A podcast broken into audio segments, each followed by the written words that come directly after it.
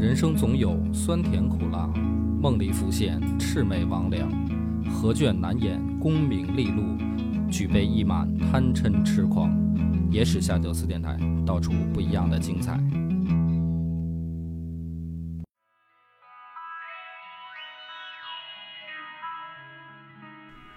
大家好，欢迎收听野史下酒，我是主播恶霸波。老袁，今天是我跟老袁、老袁两个人咱们对谈哈，对，就是其实就是喝喝酒，就是喝喝酒，然后扯一扯我们的一些最近的想法。嗯，所以这一期的话题呢很严肃，嗯，很严肃，一点都不幽默，很沉重啊。心理承受能力的人赶紧就就退下了，就就不要听了。是一个什么话题呢？简单来说，概括就是裁员。对，就是最近很多身边的人或多或少可能会在经历的一个事儿吧。对，就是因为我现在对这个事儿反而感觉不太明显了，或者毕竟你创业了嘛。对没有那么敏感，就不不再混职场了。嗯，通过我们两个人聊天儿也好，或者说我听到周围的一些人吧，嗯，感觉好像这个类似的话题被越来越多的提起，或者说很多人都有这种焦虑感。呃确实是，现在焦虑情绪在整个社会还是挺严重的。当然，我们的节目还是更多的、更多的去这个弘扬正能量。对我们不是想说唱衰这件事儿啊，当然也是希望说通过这么闲聊的方式呢，能试图帮大家找到一种，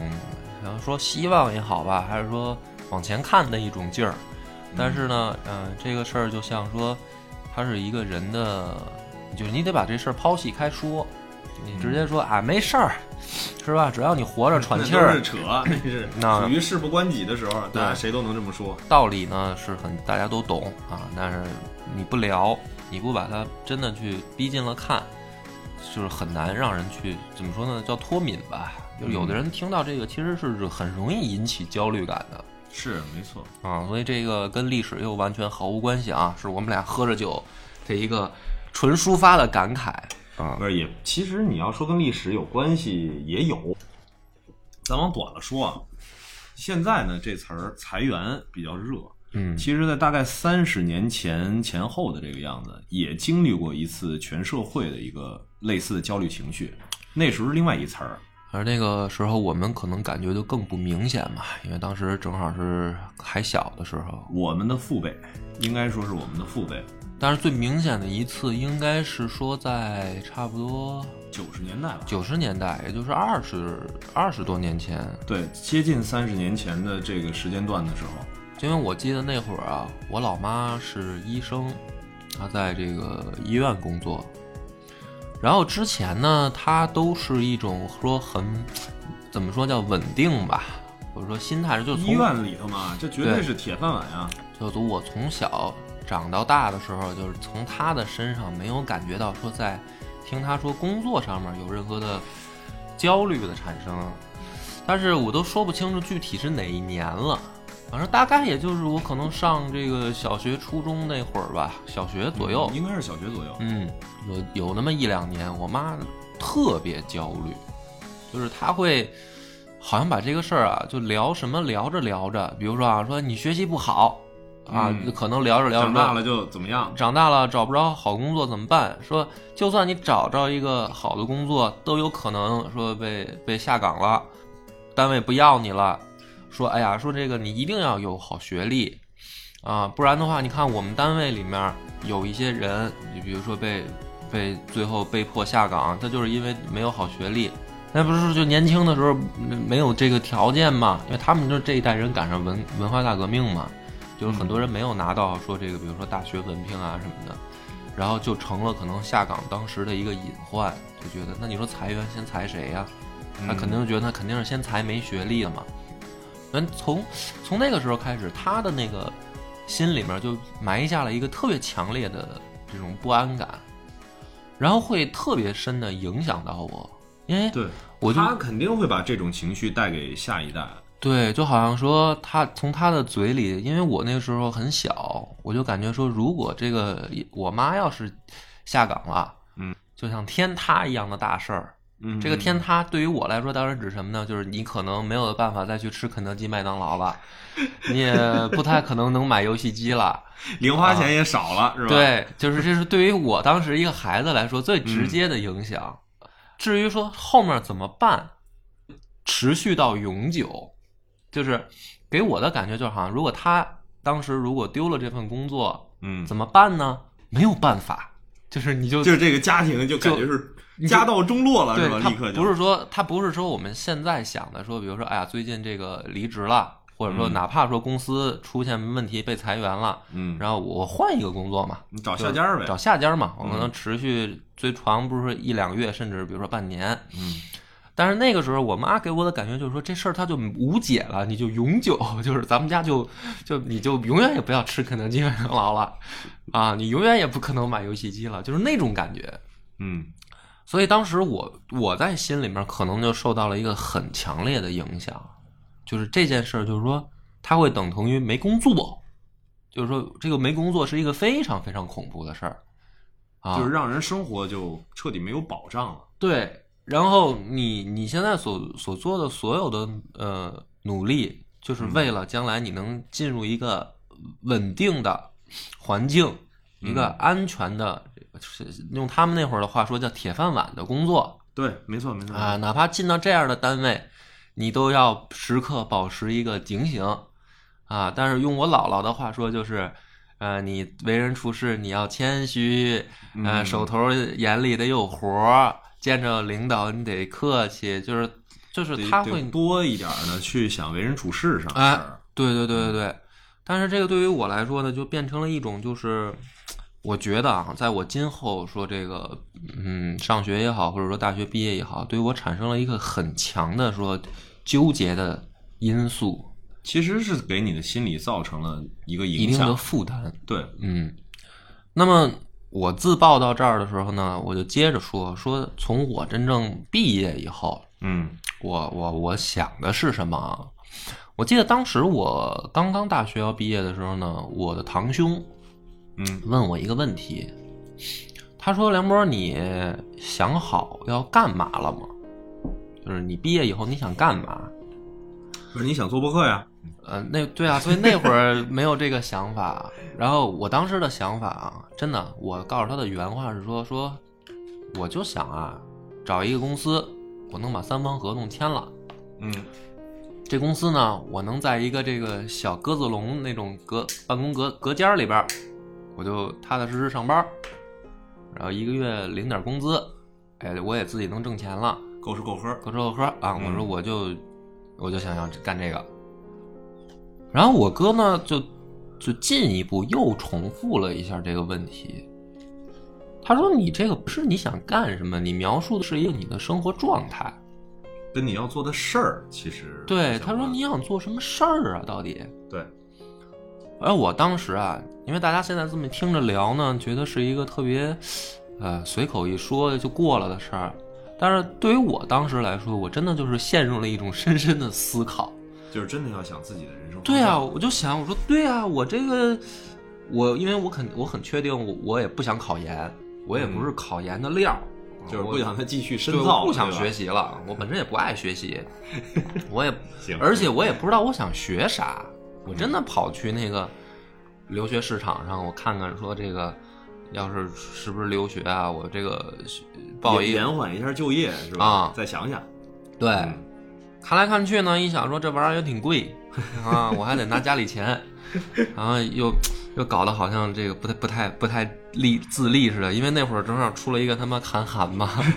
韩寒就是说说到当时那个节目就指着一个大学生说你这么大了，然后你还拿父母的钱，你有什么好吹牛逼的？就是那个意思啊，不是原话啊，我也不是 diss 韩寒，我觉得他说的这个挺对的，挺其实挺正能量的。对对对，但是我挺励志的，对挺励志的对，然后，所以我当时想就是说，那我现在也大学毕业了，我也二十多的人了，我要是再去留学，我再拿父母的钱，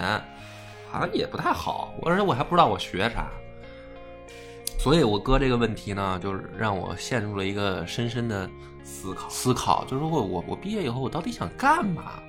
我得先想想我适合干嘛，然后呢就进入了这个说一个漫长的，其实说漫长，其实嗯很快，但是呢，就是感心理上感觉很漫长，就是找工作嘛。这里面呢有这个家人、朋友、亲戚去，呃介绍，也有说自己去投简历投简历去面面试找一找。嗯。然后我当时因为我是，呃，我是一一年毕业嗯。啊，我一一年毕业，我后来第一份工作我一个月的工资两千二，然后但是拿到手里也就一千八，还在当时其实也还是挺低的，就非常低嘛，很低。嗯对。然后呢你这，也就是赶着了，你不用交房租，不用这个。哎，没有，当时我们那个刚毕业的时候，我跟两个哥们儿，嗯我们就还想延续大学这种生活。哦，当时你就不在家里住。对，所以因为我我从小也是也是受这种教育，就是说你成年了以后，就不是说十八了，就是说只是你大学毕业，你最好要能够自食其力，然后就别再吃喝家里的了。啊对，对，就有这个有这层意思，反正我是这么理解的啊。嗯然后我就接着跟两个哥们儿就从大学毕业就开始租房，就我们三个合摊房租嘛。行，你这个故事挺励志啊！你这占着北京这么多套房，你不住，你自己租房子跟人住。对，然后很还还挺快乐的，就虽然挣的少。首先呢，这个是在自食其力的一条路上嗯，啊，然后嗯，哥们儿也这样，因为哥们儿挣的也不多，当时你像我们都大学刚毕业，职场嘛，嗯都这样。都这样，也所以也没有什么落差感。嗯但是这个落差感来自于什么呢？来自于就是，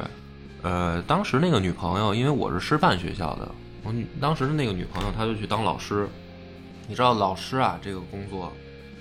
稳定她她稳定，对，非常稳定。它特稳定的同时呢，它起步的待遇相对来说会高一些。比你当时那个收入来说，肯定会。对，就是我当时你想两千左右的这个工资，我记得他当时好像已经是五千奔六千的那个状态了啊，就是对一一年嘛，找的倒是不错呀。嗯，所以我就会有一种时间长了，我就会有一种感觉，就是说，哥们儿不能这么混啊，嗯，就是能不能这主要其实还是你心里有落差，毕竟两人在一块儿，然后他的收入比你高，对对，虽然他不会表现出来什么，嗯啊，也没有说心里的你肯定会去想，但是心里面男生嘛，肯定都会有这种这个呃自尊心对自尊心比较强。然后呢，其实我就面临着这个问题，就是说，呃，我是不是要去个体公司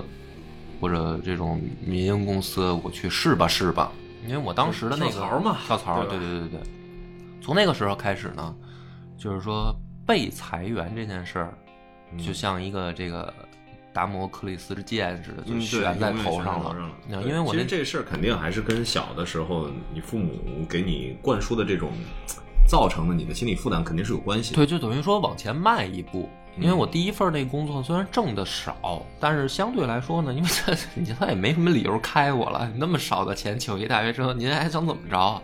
所以他也没有那么强的危机感，就很安全是吧？就比较安全。但是你想多挣嘛，那你就去承担点风险。承担点风险，但是我又觉得这个风险是可值得承担的。后来呢，就等于从那个时候开始之后去的全部都是这种私企公司。嗯在私企公司里边呢，首先就是你你意识到，就是说这个说白了，真的有可能老板有一天就开了你嗯啊，没错。通过你的表现如何，所以自己呢其实是一直是等于胆战心惊，对啊，就为了说工资能够提高一点儿。那么这种这种这种事儿一直等于持续到这个，就是大家听电台也知道，就等于持续到我出来辞职做播客，嗯做工作室，所以也就是等于不到一年半年之前的说结束这种生活状态，在私企里面打工的这种生活状态。就是脱离职场的时间其实还并不长。对，其实没那么长啊，也没准有，也没准这个做不了多长时间，我又回职场了。啊对，电台是吧黄了。太不给力是吧？听完这一期，大家觉得 操不听了，然后我就又得回职场了，说必须让这小子回去上班去，那就有可能，嗯，就是直接就把咱们那些酒啊什么的，干脆都哎彻底不对不不买了，不买了啊，就逼着不打赏了，逼着他好好上班去。嗯，所以，但是就是说，这个期间差不多有个嗯七八年的时间吧，嗯。就是等于裁员这件事儿，就相当于一直悬在头顶儿，因为他是这样，你在职场当中呢，我是这种感觉，你职位低的时候啊，是别人这个挑你嗯。啊，不管你的工作态度也好，还是工作业绩也好，嗯嗯，是别人去审核你，悬在头上这把剑。那后来我因为也做到中层的位置，就是负责一个部门儿，你也开始去管理其他人，也管理其他人的时候，这个时候呢是来自于各种的别人对你的这个等于说攻击，不是说你嗯。上级了、啊，而是说这个勾心斗角之间，就是各种人事关系，人事关系考核的标准就进来了。对，因为大家知道有人的地方就有江湖，嗯，对，有江湖的地方就有这个恩怨恩怨情仇。是吧？啊，这个没办法，嗯所以后来其实我是觉得，就是说打工这个事儿，在我心里面就是觉得腻了。就没劲。没劲，真没劲。因为说说白了吧，在那儿拼搏半天呢，给是给是给别人干，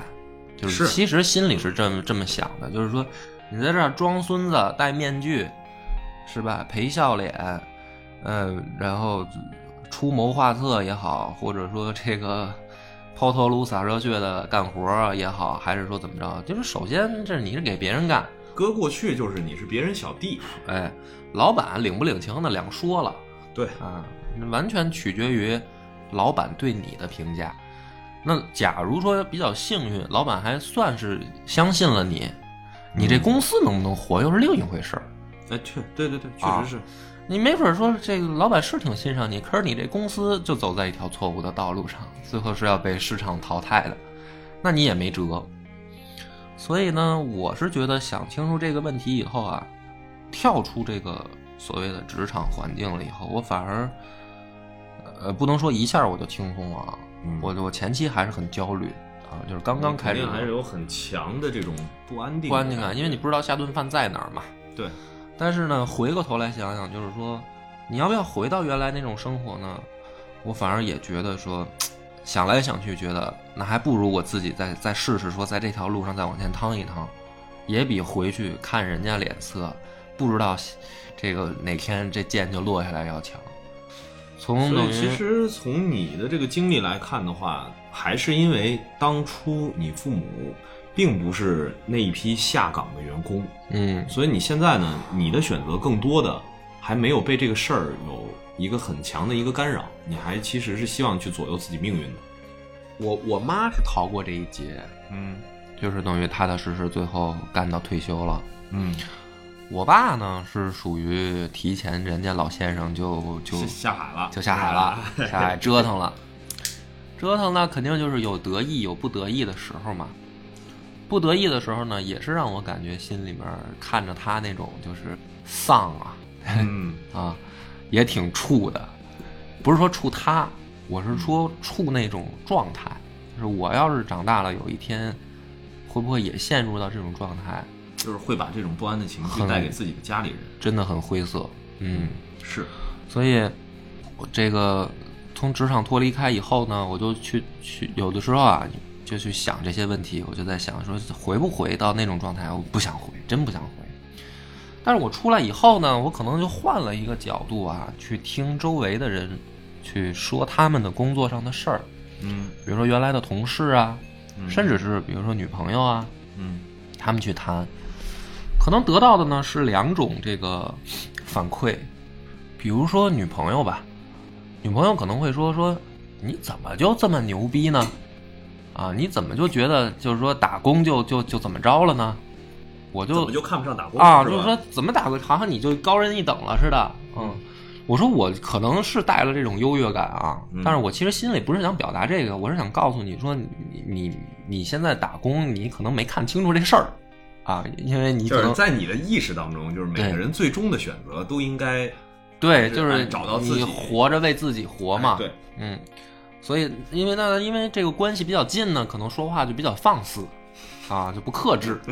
啊。比如说我，我现在就叫克制，我可能跟他就不这么说了。我说不是打工嘛，有什么了是吧？啊，就容易就容易引引引发矛盾，容易挨。抽 啊。但是可能跟朋友呢，比如说原来的同事啊，或者说哥们儿之间，我就是就可能克制一点，我就说，哎呀，这个事儿我也想明白了啊。嗯我说你现在碰到的各种的烦恼啊、问题啊之类的吧，嗯我说其实你看开一点儿，你就想你说你就想，你说你是不是想打工的人嘛？比如说你是心里边有一个潜意识，说自己早晚有一天你也想脱离这个环境，你哪怕不是说你创业，你说你就当一自由职业工工作者啊，比如说你是比如说教教教教别人一些什么技能的一个这个老师，嗯，或者说你比如说你是一个写写写字儿的撰稿人也好，或者说做点什么独立能自己创作的事儿，撰稿人这一类的，类似吧，就是我说你你你心里你先想想，你是不是想当这类人？嗯如果你觉得不是啊，你说我这一辈子不是走那条路的人，过那种艺术家生活，这也是老齐跟我说的啊。老齐说咱都是艺术家生这种人生，你也不用跟别人聊了啊。老齐是看开了，我发现，我就跟我哥们儿就是大概朋友也是，我说你你是不是想过这种人生？你要觉得不是呢，那你说白了，您就是一个适合上班的人。那你上班过程再碰到的问题啊，你也不用那么纠结了，因为你知道怕就怕什么呢？怕就怕纠结。有的人啊想动念想，说我也想创业，嗯创啥呢？就是你干啥呢？没想好呢，投资吧，啊，这个合伙我 那个谁谁谁开一店，我入一股吧。我说您这不叫创业，你这个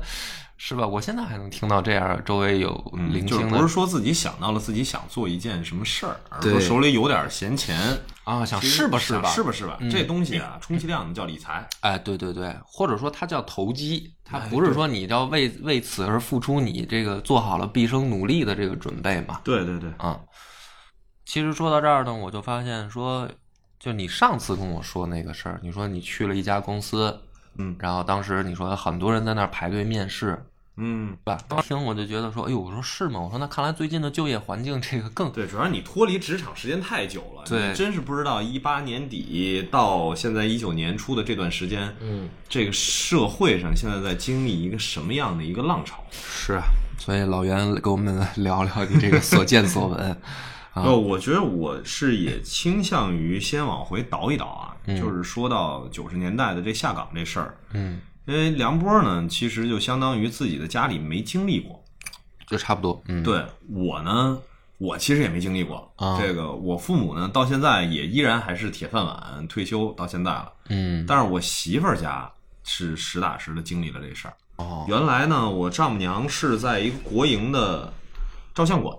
嗯。照相馆的一个洗印的这么一个职位。那九十年代的时候，就突然开始这些国企下岗，员工下岗，他就经历了这事儿，就是恨不能头一个礼拜，然后还在店里头在帮着别人洗照片儿，嗯，然后第二个星期突然就通知说，厂子效益不好，嗯。然后这个厂子呢现在所有员工都要解散，给一笔遣散费，就这么散了。嗯。所以我媳妇儿其实对这个事儿的影响特别大，就是当时我媳妇儿家里头经历完这个事儿以后，因为本来家里的这个条件就不是特别好，你想一个照相馆的一个洗印人员能有一个什么样的高的收入也不现实，嗯。所以在经历了这个下岗之后呢，这个他们家里就等于是一直开始做小买卖，嗯。开了渔具店，然后也开过出租车，哦也都做过这些，然后也都赚过钱，也都赔过钱。嗯所以我老丈人跟丈母娘呢，一直就希望我媳妇儿，就跟你刚才说的一样，就是一定要有高学历，一定要好好上学。嗯这样呢，就造成了我媳妇儿就是一直玩命的在努力的学习。哦，对她到现在了，她也没有想明白说，到底我这辈子我是想要做一件什么样的事儿。她一直的一个理念就是说，我一定不要变得像自己父母那样被这个社会所干扰，让自己的生活没有保障。嗯嗯其实这个对于人影响是非常大的。是所以我刚往回倒这一估计儿，想说明什么问题呢？就是说，这种焦虑的情绪在二十多年前的时候出现过一次，对，在最近的这一年左右的时间，好像又好像又回潮了。回潮了，嗯就是我以前呢，其实是完全感受不到怎么能够站在父母的角度去想当时那种焦虑的情绪，但是现在我能深刻的感受到。嗯虽然说我现在也并不是属于在一个职场的环境内，嗯但是我经常会看到身边的朋友也好啊，同学也好，因为或多或少身边都会有人是在这波浪潮当中受到干扰的。嗯就是刚才梁波也提到了，说我去的某嗯大互联网公司，对，然后去谈合作的时候，然后门口看到的求职者，嗯。因为我在那儿等人的时候，正好也听到了这个 HR 在跟他们在聊怎么回事儿，嗯，基本上都是被裁员了，哦，而且裁员的理由呢都千奇百怪，公司倒了占了很大一部分，嗯。还有的也是一些其他的互联网大厂的，然后末位淘汰，或者是部门解散，大量的这种情况。也是为了精精简精简这个开支嘛。对，就是所以现在很多人在说这个裁员这件事儿，就是成了一个很怪的现象。嗯，没错它。其实确实很像二十多年前那个状态。一方面看到了大量的国企员工的下岗，拿到现在来说，就是看到大量的这种企业，不管是大还是小，嗯大量的在裁员；另一方面，大量的公司在招人，嗯，就有点像九十年代的时候，各种各样的行业都在招聘，嗯不断的有人去涌向这些服务行业。其实现在一样是这个状态，一方面在裁，一方面在招，看起来很奇怪，然后造成人的这种心理上的极度的不安定感。这个话我不知道应该怎么说，就是我是感觉咱们八零后跟九零后啊，甚至零零后，好像有一个特别在心理潜意识上的一个分水岭，嗯。就是我总感觉就是我，因为我们算八尾的八零的这个尾巴，八零尾巴，嗯。但是其实特别受就是之前八零的影响，嗯。感觉既在职场上也好，或者身边朋友见到的都是说把工作当回事儿，哎，对，是就是对很认真，很认真，认真的把这个当成一个说这个身家性命似的这么一个事儿啊。对，就是说在职场里面，假如说比如说呃老板的一个一个批评，嗯。或者说呃上级来的一个这个怎么说眼神吧，就会回去就得琢磨了。啊，或者哪怕同事之间的一些勾心斗角，都会觉得说呃很敏感，所以在工作的时候呢，呃也会怎么就没什么安全感吧，就是就是很在意别人对自己的看法，嗯然后同时也很在意自己在职场上的这条晋升的通道，对对对，没错。特别在意。但是我好像感觉很多九零后，甚至现在我我我在职场上已经见到过零零零后了啊是提前出来开始，不管是打打工啊还是什么的，我感觉他们的这种状态好像在慢慢慢慢的弱化。就是你看这个有的九零后的孩子啊，你说你这又开始要要啊要要是吗？要得罪人了？要得罪人了呀！你这是，没有，咱们分两面说嘛，事物两面性啊。嗯先说不好的吧嗯，不好的就是我感觉他们没什么事业心，就是觉得你说不说吧，他都那样，他也不把你的话当回事儿，甚至太看重所谓的生活压力这件事儿。呃对，就是甚至是什么呢？比如说你你都不叫批评，你哪怕善意的说教他，他都不学，就是觉得你 别跟我说这些。真的，我碰到这个嗯有他不能哎是是是是有这样的不能说是职场当中同事了，是朋友。嗯这朋友呢，找一工作啊，明显就不稳定，啊，明显不稳定，就不是一个说想稳定上班的这么一个工作。不说是哪行的了啊，要不又打击太多人。我说你为什么呀？就是我问他，我说你这个，你现在找一个说将来稳定一点的工作不好吗？就是他说我找这工作就是因为他不用老坐班儿，啊，这样呢，我时间比较自由，我攒够点钱呢，我还可以出去玩玩什么的。他说我就为了这个我要干这活儿，然后我当时我就特别奇怪，我就心里当时因为还没脱离职场，也没想着嗯创业的时候，我一听我都觉得啊，还还能有这种想法，这么自由，因为我还大概了解他的家庭背景，也不是说那种说很呃说很怎么说呢，叫小就是吃力气能养活自己的那种，是吧？对对对对对，也没到说那种状态，就是他父母其实也就是还顶多是够个养老。嗯你要说指望说再供着他满世界的玩什么的，也不太现实的这么一个家庭背景。但是他会做这个选择，他不觉得说我要找一个什么好的公司或者大企业，然后我去踏踏实实的。我说我现在就是这工作灵活自由，挣这收入呢，反正不多，但是呢也够我吃喝，嗯啊我挺好。然后我跟我男朋友啊，我我女女生啊女生啊，是一女生，对啊，她还是一女生嘛，啊，我也觉得挺奇怪的，嗯我觉得多多少少可能还是跟父母那一代还是有关系。嗯，说到这个，我我倒不是说这个就年龄这事儿说什么呀，就是因为刚才说到了二十多年前的下岗嘛，那其实大量的九零后，尤其是九零偏更年轻化的这些，他们的父母就不像我们的父母这一代人一样，给他们灌输了这么强的对，这种心理负担。是可能会好一些，确实是会好一些。嗯所以从裁员这个事儿的角度出发的话，我更多的感受到的也是身边的这些八零后或者是九零初的身边的这些朋友、嗯。前同事也好，还是身边的相关的人吧，嗯。他们对这件事儿的一个焦虑感会更重。嗯。再年轻一些的，其实就觉得是一个跟自己相关，嗯。但是又没有那么强关联的一件事儿，而觉得就是啊，我在经历经历了一个互联网的这么一个正常的一个时代，嗯他不会去联想起说，哎，其实二十多年前就有过这种情绪，或者说他去思考说，哎，如果说这个裁员的风波波及到自己的话，自己下一步要怎么样？或者说九零后的很多朋友吧，他可能他父母也经历过，嗯，但是他可能印象更更浅，对，因为你想我经历这个，我都在小学嘛。嗯，那很多九零后的可能经他父母经历这个，他在幼儿园呢，他没这概念，对，他也接受不到这种家里人带给他的焦虑情绪，焦虑情绪，对对对。那我就在想，我说 我们现在这个社会到底是进入一个什么样的状态了？因为一方面呢，我们看到说好像中国在越来变得越有钱，嗯，啊，我们包括去旅游、去国外旅游的时候，人家见到中国人都恨不得跟见着财神爷似的，是吧？直接就就就就，啊，就是笑容满面的过来要要搭话的那种。我我我指的是说要饭的跟服务人员啊啊，不是说这个正常老百姓啊。嗯，但是，一方面我们在国内看到的是说，很多人在朋友圈秀晒炫的同时，其实拿着一个并不悠然的收入，就是很你现在打开朋友圈，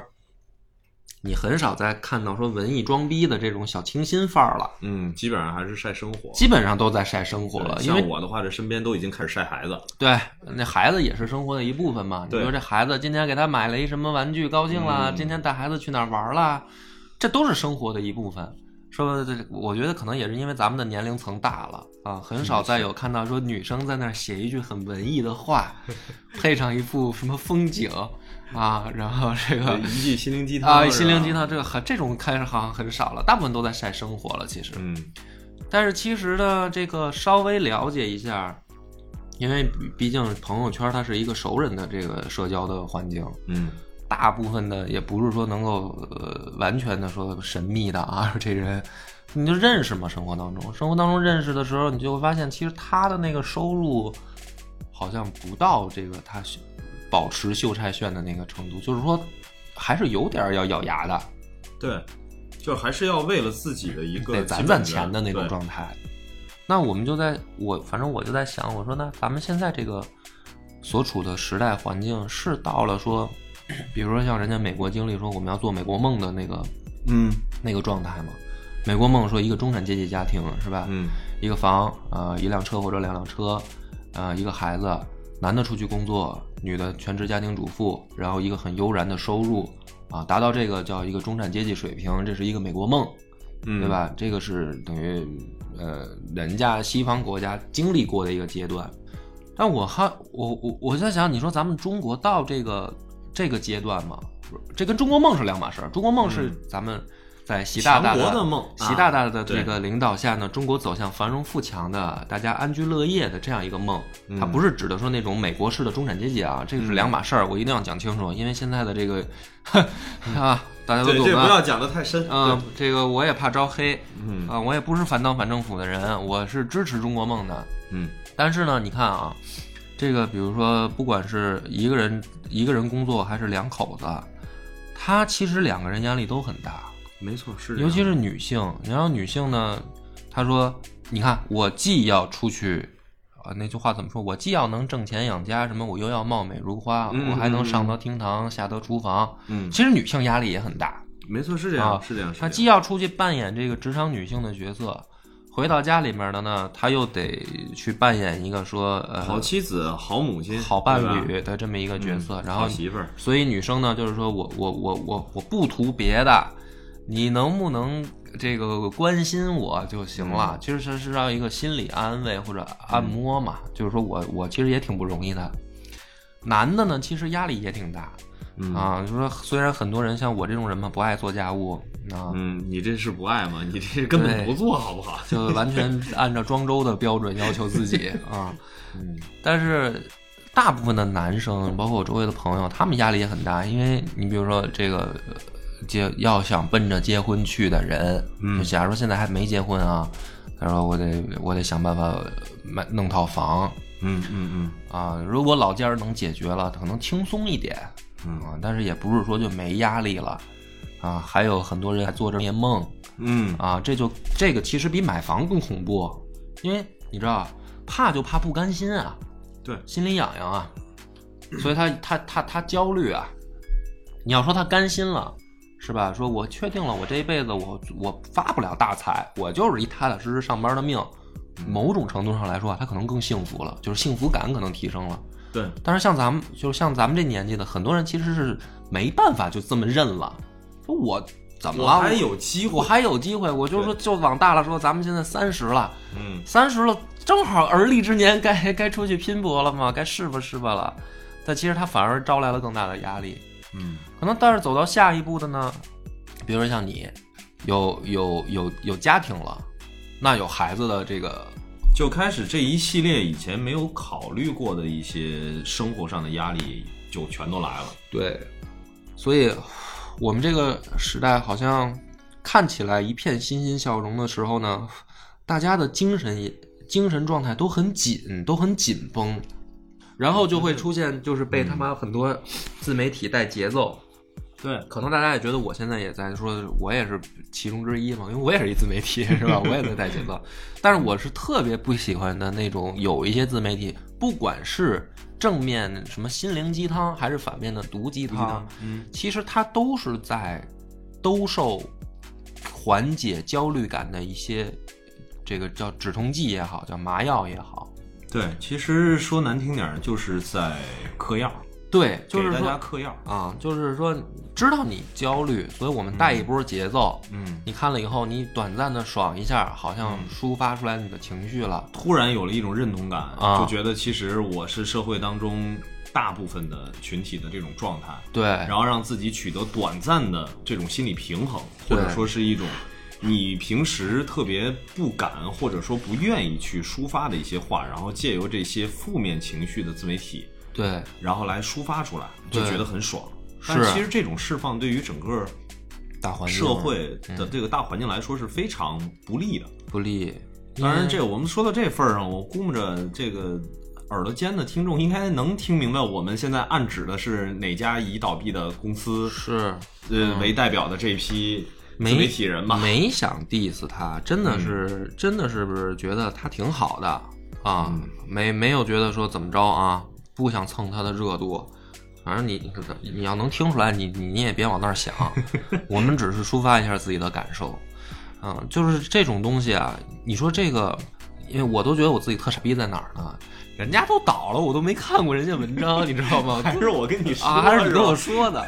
哎呦，真他妈落伍，我都自己都觉得自己特落伍啊。但是但是毒鸡汤这个跟跟心灵鸡汤的这个我看过，嗯，看完以后呢，我这种人吧，本身就是一种就是嗤之以鼻的这种这种这种德行，这就就这么一尿性。你跟我看文人文啊，我文你跟人情绪你给我看什么，我都是这态度。嗯但是我觉得呢，有的时候我身边的朋友也好，甚至我女朋友真吃这一套，嗯，真被带节奏。真的会把它特别当回事儿的去认真的去看去想。对，嗯。然后呢，你知道最恐怖的是啊，他们的这个表层意识里面其实是当做看，嗯。结果浅层意识里面其实是被接受，就是接受了那一套东西，就是把这种价值观实际上是相当于吸收了、认同了。咱们举一个简单的比方啊，比如说一年嗯，出去旅一次游，其实大多数人都接受了，对是吧？但是你你往回倒，咱们都不用倒十年，咱倒五年，这种好像并不普遍。就我我在五年之前，我并不想着说我我每年要出去旅一趟游这事儿，我压根儿都不想，或者说哪怕出去旅游，我也没想着说要一定要就是打卡式的那种，啊啊啊！而是说我就是想说，因为我比如说读历史吧，我就说咱们去就说江南看看这个韦小宝的故乡啊，是吧？啊，我是这种看看他生活战斗过的地方，对，看看他妈生活过、战斗过的地方啊，我是这种心态。但是你看，从这几年开始，你说要是说国内去趟铁岭都成笑话了吗？哎，真是是不是啊？就是说对对对，你说要是国内的话，国内有什么可旅游的？就旅游基本上就等同于说咱们叫国外游了。就是有一种什么感觉呢？就是本来旅游这种生活方式是自己的一个对生活的选择，对现在变成了是一个像说，哎，它是幸福感的一个来源的标准啊，对啊！你要没这个，就好像幸福感就要减分儿似的啊，对对对对对，就好像形成了一个大众的普遍认知。啊。我觉得刚才呢，这个因为梁波这边也抒发了很多对最近的这种嗯 情绪的一个一个梳理，说我觉得可能听起来有点压抑啊。是哈，对是，我咱们我觉得咱反过来往回往往回倒不倒开始回拽回拽拽拽拽拽拽。对对对，就是我今天呢，想另外呢分享一个，就是很多人可能都经历过的一个事儿。嗯因为梁波可能会在这上的感触不深，因为毕竟你是北京出生长大的孩子，我你说这话都容易让我着地思，你知道吗？不是因为你一直就生活在这么一个快节奏的城市里，对又是一个绝对的一线城市。对，拿我来说，我生活在一个就是现在定位应该算什么七八线城市啊，在这个一个旅游名城承德。嗯其实那个时候，很多我的同学、我的朋友在大学毕业之后就面临两种选择。第一种选择是到底回到自己的老家，嗯，找一份稳定的工作，对，进到体制内，或者说进到国企这样的一个曾经自己的父母经历过的这么一个时代，类似的工作，还是说选择像我一样做一北漂，嗯。然后在一线城市里面去打拼，嗯，这也是很多人面临的一个很选择多人在面临的选择。对，这我为什么我说这事儿跟你说没法儿，你没有深的体会？你你没法儿飘，你就在这儿，对就是压根儿就在这座城市里生活长大，所以你不可能说你你自己再去感受一下外地的这些朋友们来到北京之后，在这一波儿裁员的浪潮下的这种心理的焦虑的感觉。所以你聊到这儿，我我就忍不住我又插一句，嗯原来跟别的朋友聊到这个问题啊，我觉得啊，有些人老说说，比如说啊，北京人什么上海人嗯牛逼，嗯嗯瞧不起什么外地的人啊，嗯怎么着的？我跟你说啊，这个北京人啊，被人也是反贴标签儿。他说，你比如说，包括我女朋友都这么说。他说你再次了，你家里在北京，你真混混的不行了，你家里边还能给你帮助啊？说我呢，老娘家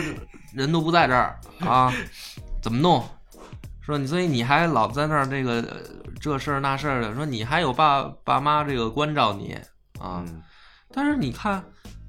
就是真正了解我的人，包括我女朋友也知也知道这个事儿，我也租房嗯啊，然后我我我我也跟这个正常的人一样，我也买不起房，然后我该该干活该挣钱也也跟大家都一样，不是你只是出生长大在这儿，对然后呢并不是说你你你也含着金钥匙就怎么着，反而更惨的是什么呀？反而更嗯惨的是说，比如说外地的朋友哈，嗯。你还有一个退路选择，对我刚说，其实就是这个问题。对就是说，实际上在很早以前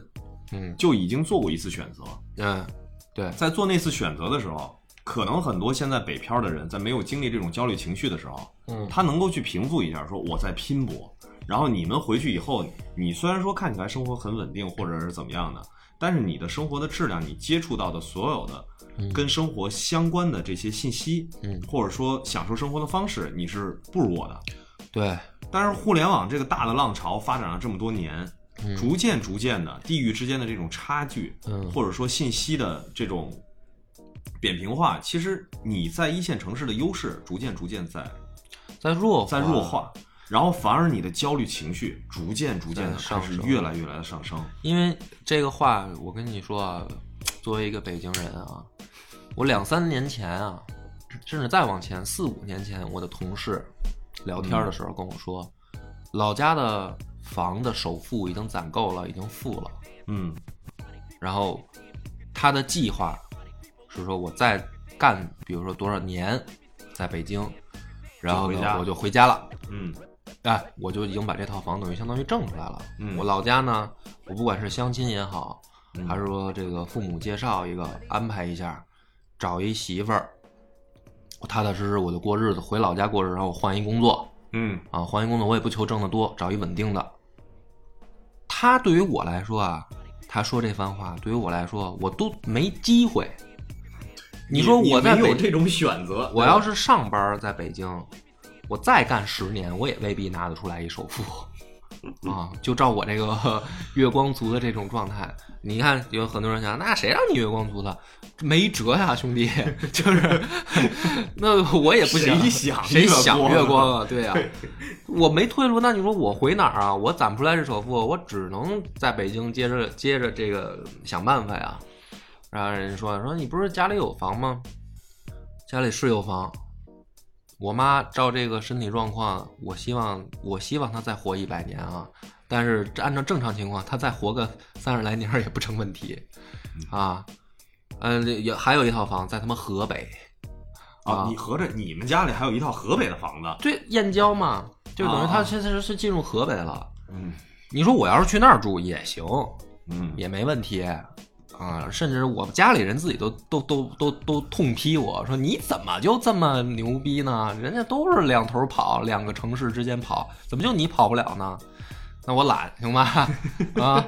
你们要觉得这个事儿是是我做的不对的话，可以来骂我。但是我真的那我那么老远，我还驾照被吊销了，怎么着？我是公交转地铁，这 期内容你这个透露自己家底儿透露的有点多呀，个人信息是吧？完犊子，看来可能是要回去上班了 啊！我就没办法呀，那我就只能说这个，接着说，咱先买不起首付，咱先租着吧，租着房呗。它是是有的一套啊，那我也没没用啊，对于我来说，所以其实对你来说就少了一种选择。嗯，对，没有这个。其实退回很多年前啊，我们可以说我们觉得自己的选择是正确的，嗯，那个时候没有这么强烈的焦虑的情绪。但是到这个时代的时候，身边的很多人都开始回想起曾经，嗯，身边的人回老家这个选择到底是不是正确的，或者说他现在在老家里的生活看起来好像是工资比在北京要低一些，但是你要综合去测算一个人可支配的收入到底有多少。是你回到自己的家乡，确实就会减少很多生活上的压力。反正这笔账呢，每个人自己算，每个人自己去算这个评判标准没有，想要绝对没有。因为我也有一个特别好的哥们儿，是一个东北人，嗯为什么是我特好的哥们儿？我们俩小学的朋友，就是小学在一块儿。但是呢，他呢等于呃高中回的东北，为了高考，他回去，回去一两年，回我在见他的时候，口音都变了。东北话嗯的确有吸引力啊，感染力倍儿强。然后呢，他等于呃高中后来到大学都是在东北上的，然后后后来他等于前几年又回到北京，嗯回到北京呢，我是呃去年我说春节啊，去年的这个就见见着我这兄弟一面了，我就问他，因为现在也结婚生孩子了，我说你怎么非得又拼着回到这儿来啊？嗯我说是因为你你父母吗？就是说他父母在这儿啊啊。我说你是因为父母在那儿？他说也不是，他说我觉得我我想要这个，他给我算了一本账，他就是这本账呢，我也不给大家再重复了。简单来说，就是说他觉得这本账算下来，他在北京得到的、享受到的，比他在老家的多。啊尽管可能有也有房贷，有有这个生活压力的成本，他说，但是这个我愿意背，所以我选择来这儿。这就是人生的选择。所以每个人心里面，只要我是觉得我我不想像那些大号去带节奏的说给大家做一下心理按摩，嗯我是想着说啊，这事儿你自己把心里这本账算清楚了，你是一啥样的人，你想干什么事儿，嗯然后你想过什么样的生活，这可能是最后一本账，用一本账能能算清楚、想明白、能解决的事儿。很多人就是不想算这账，说白了，所以呢，要去心灵按摩。能让自己不去想这些真正让人烦心的事儿。对，因为这就是很烦人。其实就是很烦心，谁不想他妈痛痛快快活着呀？但是没办法，所以呢，这个唠了半天呢，听的听懂的人就就听懂了啊，听不懂的人呢，还有一个办法来骂我啊！我现在特别喜欢别人骂我，因为我觉得呢，我通过别人的骂呀，我能够找到一个坐标系啊，见吧搜的，反正就是能够看清楚您来点反馈是吧？哎，这个反馈，嗯，然后呢，这个骂的同时呢，我还要进一步的去说，如果想走创业的人，就要像我一样的，能够别把文人情怀放第一，嗯，是吧？把这个小商人的利益放在第一。你比如说什么呢？这个咱这个酒啊，啊，对我们这款酒好长时间这个没有动静了，我也没宣传。对这块儿，我我觉得还是我我说吧，嗯这个先给所有听到这估计儿的听众呢致个歉。是，之前我想的是说，别用别人第三方的，然后因为有很多听众留言我也看到了，说哎为什么不开个淘宝店？嗯之前我的想法是说，既然我们想把这个像相当于是个福利一样的东西，然后给到听众，嗯，那我肯定是希望所有的流程我们都能把控。对，所以呢，自己硬着头皮开发了一商城。是，但是事实证明呢，这个自己开发这事儿确实不像其他的电商平台的开发的那么好用，对，就造成了很多听众一方面呢说，哎，客服系统没有，我没法跟你们沟通，不知道我这物流信息怎么怎么样了。是的，我接到过很多这样的留言了。变成了现在我跟梁波，我们俩完全就是在每天拿这些单号去对，然后看看到底哪个听众的货还没收到。对对对，嗯，我我其实真的是挺着急的，就是听到这儿的朋友，你你我跟你露个真心话啊，我其实挺着急的，但是呢，你微信这个留微信公众号上留言啊，有的时候我真的没办法及时回复，因为我我没办法说盯着它，对你也不是一个全职客服，对对？所以我每次只能说我更新公众号的时候呢，我把留言看一遍，我捡着说这个呃比较重要的信息，我赶紧回一下啊。嗯，但是呢，这个微信也是两天你要没回啊，因为我比如说回不了就回不了了。对，四十八小时内我我有时候也挺挺着急的，然后我也怕就是说这个因为这个物流的影响和我们商城搭建的一些这个不完善的地方呢，呃，导致说你对我都失去信心了啊。因为我是想做好它，但是对我怕这事儿确实现在有点本末倒置了，就是说我们是想让粉丝觉得这是一个很专属的感觉，嗯但是反而呢给很多买了咱们酒的这些听众啊造成了一些困扰。对，但是呢，好在呢说从上周开始呢，这个商城算是更新换代了。我们也是用了第三方更更优势的这个商城，对然后给大家提供这个服务，对，所以大家购买呢也会更便捷一些，客服的沟通啊、物流的系统啊，大家也都能完善一点了。所以你现在再去微信公众号上去点那个百梦姐的链接，你会发现它已经改头换面了。啊，这也是我们这段时间在做的一个努力。嗯，然后这期话题为什么是从裁员这儿开始聊起来呢？嗯。其实说回来啊，我我这是替梁波呢说句话，嗯，听起来好像他已经脱离职场，不会再感受到职场里裁员的这种焦虑感，但其实这种不安全的心理状态一直存在。对，一直有，因为这就是说白了，挣多挣少，这自己看着办吧。对，啊因为保不齐真的这过两期节目，梁波就被逼无奈，又得找工作，又得接着回上班去了。很有可能。嗯，我们是寄希望于听众呢，能够跟着野史下酒这个电台一直走下去。对对对，是这意思。因为大所以不安的境不理想。不安的这个感觉，其实梁波一直也都有。嗯，我们也是希望呢，大家呢，看在我们真的是去酒厂去考察，我们也是实打实的去监控了这个酒的质量没有任何问题，我们才敢把这个酒推荐给大家。所以听到这儿了，大家应该也明白，我们这纯粹就是打广告，希望大家能够去买。所以这个商城的事儿，它就涉及到微信。对啊因为我们现在没有办法用一个说第三方的啊，其实也算第三方，微信也算第三方了。它跟播客本身也距离有点远，对，但是微信的这个情况呢，我也要顾也要跟大家再说一下。呃，首先从节目来说啊，微信上的节目本身就跟呃你听到的电台的不一样。我现在完全是在微信上新新做内容，我估计好多听众还不知道。他们肯定没听过，因为我也跟大家报一数啊，就是这个柳南故事这个微信号的新号下面，现在总共的粉丝才一万多，嗯，就订阅来的。那么这个这个订阅量放到任何一个我们现在在更新上传的这个平台上，都完全的差得远。嗯，那我最少的上传平台也也不是说一万多的订阅量。那也说白了，很多人其实微信觉得麻烦嘛，我也理解。但是呢，对于我来说没办法，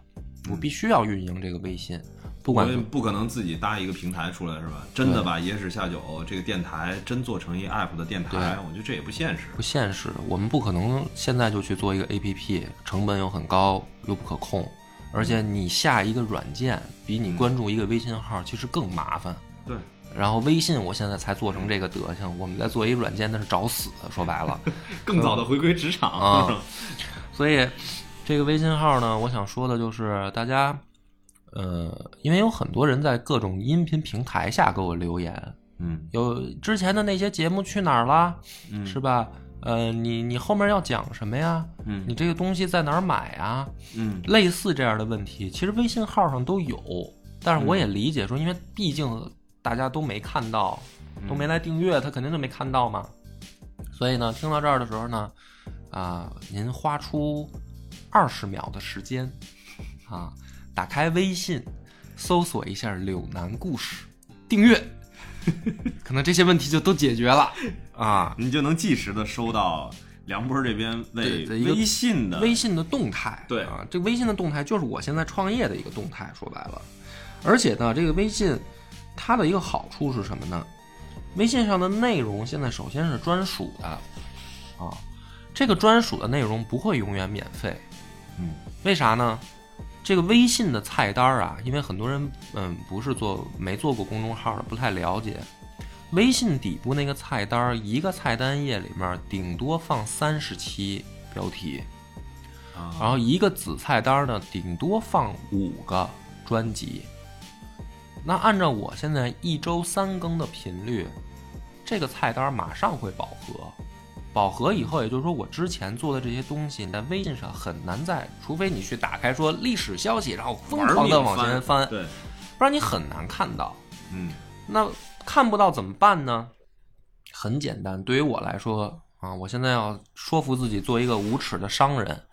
比如说，半年前我更新在微信上的这个专属节目，我就会把它打包下架，卖给音频平台付费去听这也是合理的。啊。那也就是说，你现在来关注微信号来听到的节目，将来别人是要付费听的。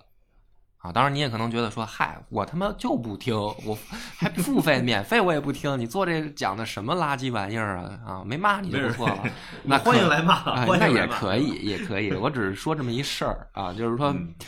你就当占便宜来听呗，行不行？你占我一便宜啊，白嫖一下，我我告诉你怎么白嫖，你无非就是花个二十秒订阅关注一下，每天想起来听一听嘛。哇，啊你这期节目，你这绝对是招黑粉儿啊！你这吧个是 完完人完了完 人，这个人设崩塌，感觉感觉好像只我我我该准该准备一下简历了，可能。那么后这个微信之外的事儿呢，我也想了一下，就是说，因为微信它的这个功能很便利的在于我能跟大家的这个互动，你留言我能看到，我因为我别的音频平台的留言我真的来来没这闲工夫回，怎么说呢？我就懒吧，你就当我懒。然后我又想你节目时间长的人都知道你什么性格，是，嗯，就是按照庄周的标准要求自己嘛，嗯。那么我又想了一下，说，因为我们我们也有这个粉丝群啊，就是不管是 QQ 的还是微信的也都有，但是呢，一直没有群运营。嗯，啊，就是大家加进来以后呢，没事儿干，就变成了说打卡一个群啊，对，就每天斗图群，每天打卡群，每天打卡斗图开车群，这也不好。我呢之前也想过办法，比如说我想把它转成一个说这个呃投稿的这个是怎么说呢，叫一个阵地吧，那大家有什么想想投投稿件给我什么的，但是后来发现呢，大家的创作欲望也没那么高啊。我觉得我所以呢，这回我又想一招儿嗯 啊，因为我也发现了，现在直播实在是太他妈火了。但是呢，之前视频直播呢，一个是我又懒，嗯第二个是熊猫倒了，这个我之前那个平台是熊猫直播的，没了。然后怎么办呢？我想了一下，哎，那干脆啊，本身我也是做音频的，那就音频直播。音频直播呢，我现在先暂时想着说放在这个喜马拉雅上，我想的是每周每周四晚上啊，拿出这么呃两到三个小时，在喜马拉雅上直播。直播的内容是什么呢？就是一个大家可以在 QQ 群也好跟我互动的这么一个直播内容。嗯，就是我不会去讲一个专门的专辑或者故事，就是别把直播当成是额外的一期节目，别对，别把它当成节目听，就是它是一个互动的型的节目啊、你可以来 QQ 群呢，嗯、提问题，提尖酸刻薄的问题也好，提历史探讨型的问题。因为我我跟我不管是见过面的，还是说加过微信的，有的时候人家问的那个问题啊，还挺专业的。比如说看到我更明朝这些时候，有人来跟我讨论说对于明史的看法什么的，嗯，这，这话题够大，对，啊，也有说这个华夷之变的时候，粉丝疯狂的留言啊，有 diss 的，有支持的啊，然后最后导致有一期节目叫《中原地线》被他妈下架了啊 啊！然后这个我是觉得这种直面的讨讨论啊，我其实挺欢迎的，我也我也不怕跟大家去聊，但是呢，它没办法做成节目跟专辑，因为太散乱，所以我觉得直播形式反而适合啊，所以。呃，我会在喜马拉雅上开这个直播，每周四啊晚上，我估计可能就是，比如说八八点到十点这么一个时间段儿啊。然后当然了，肯定大家还是需要去订阅柳南故事，然后在里面去进到我们的群里，啊然后才能够说到具体的这一期的直播的话题。对，因因为这个 QQ 群啊已经满员了嗯啊，我没开新群，就是因为我也不知道原来用这群干嘛啊，所以那个总群啊跟北京群早就满员了。嗯，很多人老在加，也都被拒绝，我也挺不好意思的。嗯所以现在呢，就是我通过这个方式呢，一个是能把这个群利用起来，第二个是说我在开新群呢，我也知道是为什么而开，啊，不像原来说我们好像我是想着说按地区开，好像也没什么意义啊，因为大家都想进总群，是，啊，反正聊了这个这么多呢，其实就是一个小商人啊、小创业者的一些小私心，说白了就是嗯。裁员的这个浪潮啊，其实对创业者也是一样的。，对，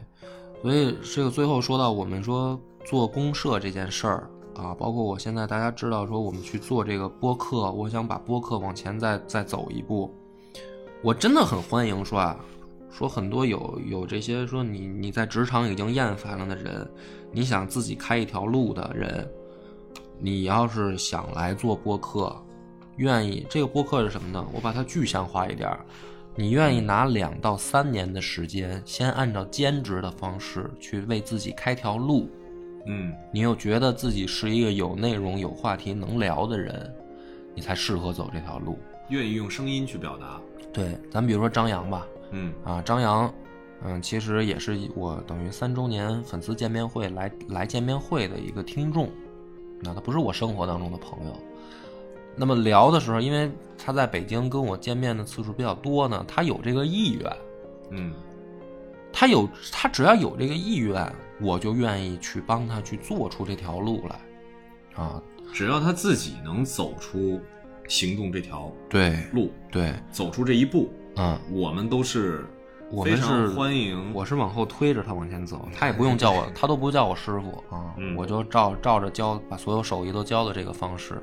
嗯。所以播客公社就是这么一个这么一个地儿。嗯。啊，它不是说只服务于已成型的播客，它也对对于说我刚才我们聊的那些说在职场上，不管是你有焦虑，还是想为自己将来开个副业的人，我们也欢迎。啊对，非常欢迎。对我们希望有越来越多的人去用声音这种方式去表达自己。对，所以我是觉得野史下酒呢，走到今天啊，也进入一个瓶颈期了。说白了是一个瓶颈期，靠我个人的能量啊，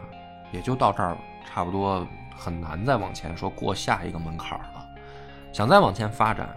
一定是说我能够把播客这件事儿做成一个说行业内认同它是一个自媒体。嗯那现在说自媒体这件事儿，其实不认播客啊，认的是说微信也好，微博也好，这个是人家公认的说自媒体的一个媒介，甚至说后来居上的，比如说抖音也好。嗯，但是播客这件事儿，从它出现到现在十几年了，十几年了，真的在行业内，它不是一个自媒体名单上一个公认的行业。很多人都以为我们说很方便的可以接到广告主的投放，其实很难，其实很难很难。对，所以我我觉得野史下酒作为一个小播客，想再借过下一个门槛儿，嗯，它是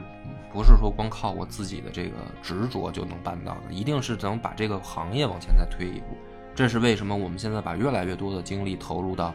播客公社里来，希望他能够往前走一步的原因。那也是我们为什么说，不管是卖酒也好，还是啊搞这个